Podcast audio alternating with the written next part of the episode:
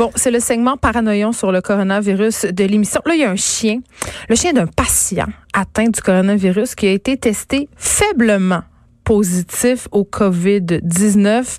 Et ça, ça se passe à Hong Kong. Et là, l'OMS qui a indiqué que les animaux domestiques, quand même, euh, qui sont atteints, devraient euh, être mis en quarantaine. Certains propriétaires de chiens sont même allés jusqu'à mettre des masques à leurs animaux de compagnie. C'est quand même, c'est quand même un peu. Euh, je sais pas si c'est ridicule ou non, mais, mais je sais que ça fait peur. Et là, je me suis dit, pourquoi pas faire le point avec une vétérinaire? On a Claudia Gilbert en ligne. Bonjour, Madame Gilbert.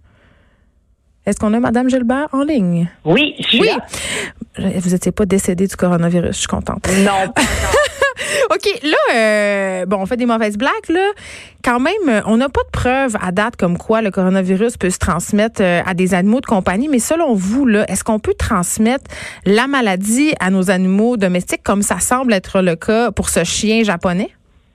Mais en fait, on n'est on est pas sûr encore que ce chien-là a vraiment attrapé la maladie parce qu'ils ont fait un test qui s'appelle un PCR euh, sur des échantillons au niveau de son Oui. nez et de sa gueule. Donc, ça se peut que ce soit juste une contamination environnementale, comme si on avait testé une table chez la personne qui était positive euh, au COVID-19. Donc, le chien a peut-être juste eu du virus sur lui sans nécessairement l'avoir attrapé en tant que tel. Ça, c'est pas du tout la même chose, là. C'est pas la même chose. Donc, en fait, on ne sait pas encore si ce chien-là est vraiment infecté par le coronavirus. Et on ne sait pas non plus, admettons que c'était possible que les chiens attrapent le coronavirus, on ne sait pas s'ils seraient capables de le transmettre à leur tour. Un, on ne sait même pas s'ils seraient malades de ça, parce qu'ils peuvent l'attraper sans être malades, parce que des coronavirus chez les chiens, il y en a. Il y en a, puis ben, il y a une souche principale que les chiens, beaucoup de chiens qui attrapent, puis finalement, on- ils n'ont jamais de symptômes. Puis eux, est-ce qu'ils pourraient nous contaminer ou, in- ou inversement? Non, qui eux qui sont pas capables de nous transmettre ce coronavirus-là. Même chose chez les chats. Il y a beaucoup de chats en fait qui sont, même la majorité des chats, je dirais, qui qui vivent en communauté là, dans un environnement avec d'autres chats. Il y a comme 80 à 90% de ces chats-là qui sont positifs pour un coronavirus.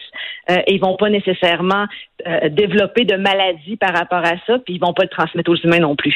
Fait que là, on est en train de faire une tempête dans un verre d'eau, c'est ce que je comprends, avec cette histoire de Ben, chien euh, faiblement atteint. En fait, c'est qu'on le sait juste pas. Puis je pense qu'il y a quand même raison de se dire, de se poser la question. On doit le savoir. Euh, parce que souvent, on les oublie, les animaux. Mais effectivement, si le chien peut l'attraper, même s'il développe pas de symptômes de, mal- de la maladie, euh, est-ce qu'il peut le transmettre à son tour? Donc, est-ce que la- le chien pourrait ou le Ben oui. chat peut être un réservoir et contaminer d'autres êtres humains, même si le chien en tant que tel n'est pas euh, n'est pas malade en tant que tel? Il, il y a le virus et il le transmet. Fait que ça, c'est important de le savoir, puis ça, on ne le sait pas encore. Parce que là, Claudia Gilbert, euh, ce qu'on sait, là, c'est que les origines du coronavirus proviendraient du pangolin ou des chauves-souris. Euh, donc, je pense Ouais. que c'est, je pense que cette idée qui est inquiétante, comme quoi un animal pourrait nous contaminer, je pense qu'en fait, elle vient de là, là. Comprends ça, effectivement. Ça vient de là, mais on s'entend que là, tout le monde qui est infecté sont pas infectés par les animaux, sont infectés d'humain à humain. C'est ça. Donc, ça prend quand même une situation bien particulière pour qu'un animal transmette le virus à l'humain ou vice-versa, hein, parce que l'inverse peut, peut être possible aussi. C'est quoi ces situations-là, par exemple? qu'on peut donner, Ouais. ben, tu sais, on peut donner l'exemple, là, euh, en- parce qu'on teste rarement les animaux pour les maladies que nous, on a. Puis, en 2009, il y avait eu la, la pandémie de H1N1. Ouais.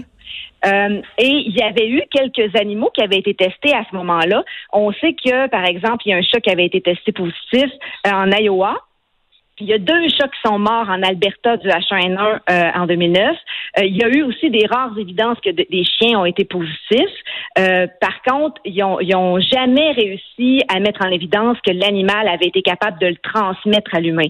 Fait que oui, il y a lieu de questionner, mais ce serait quand même surprenant que l'animal transmette de nouveau. C'est déjà surprenant que l'animal, que l'humain ait attrapé le coronavirus dans cette situation-là par un animal sauvage, et là qu'il le transmette à un chien, qu'il le retransmette. Tu sais, il y a- y a- y a- Oui, je comprends.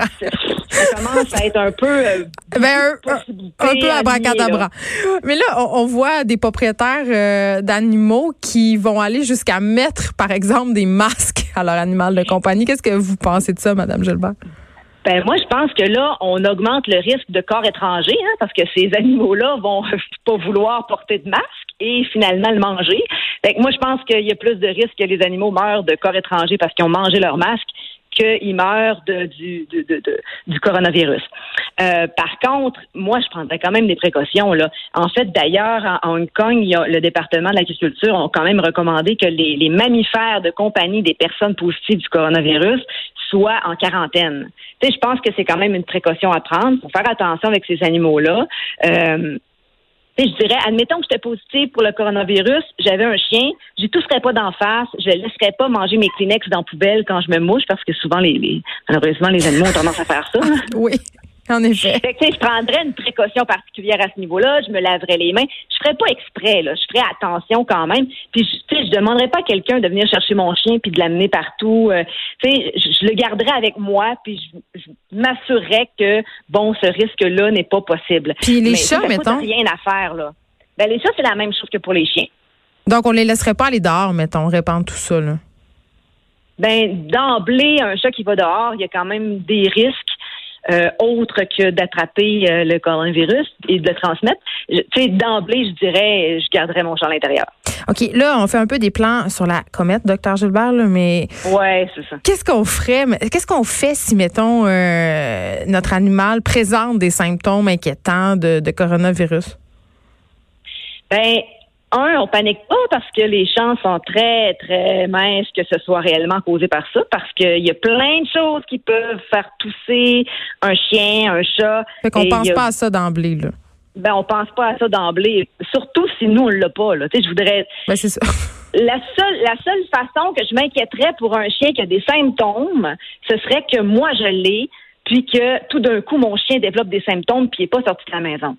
Donc là, on est en train un peu de s'affoler pour rien. On affole tout le monde un peu pour rien. Ça fait le tour de la planète, cette image de ce chien euh, euh, de Hong Kong. Donc, ce que vous nous dites, c'est on se calme, on, maintient nos règles d'hygiène de base et si notre animal a des symptômes de quoi que ce soit, il y a toutes les chances que ça soit autre chose, mais on l'amène chez le vétérinaire si jamais c'est inquiétant. C'est ce que je comprends. Ben, exactement. Puis je dirais que si vous n'avez pas le coronavirus, votre chien l'a pas, là. Ben, c'est ça. Il faut pas l'attraper. C'est la grosse logique, le gros bon sens, comme on dit. Docteur Gilbert, merci beaucoup de nous avoir parlé. Ça fait plaisir.